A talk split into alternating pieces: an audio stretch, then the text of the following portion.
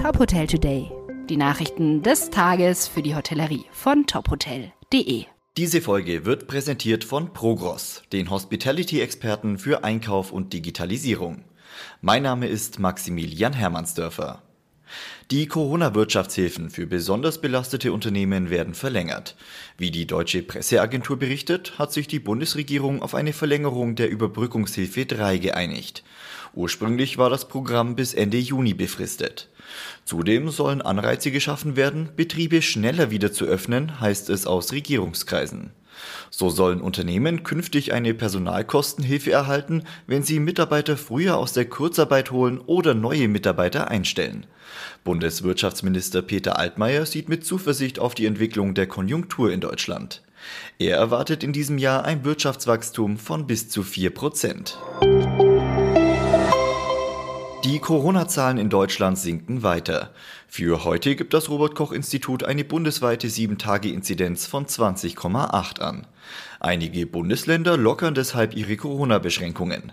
In Hamburg dürfen Hotels ab dem Wochenende wieder alle Zimmer vergeben. Bisher waren nur 60 Prozent erlaubt. In Mecklenburg-Vorpommern sind ab Freitag wieder private Feiern in Gaststätten mit bis zu 100 Gästen möglich. In Sachsen gibt es ab dem kommenden Montag Lockerungen, zum Beispiel bei der Testpflicht für Restaurants, Einzelhandel oder Freibäder. Das Seven Pines Resort Ibiza ist ab sofort Teil der Hyatt Hotels Corporation. Wie das Unternehmen mitteilt, gehört das Luxusresort künftig zur Marke Destination by Hyatt.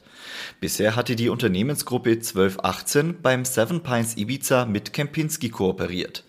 Die Zusammenarbeit wurde aber Ende März beendet. Hyatt bringt mit der neuen Kooperation die Marke Destination by Hyatt erstmals nach Europa.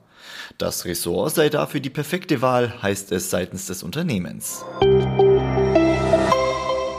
Die Hotelgruppe Motel One eröffnet ihr viertes Hotel in der Rheinmetropole Köln.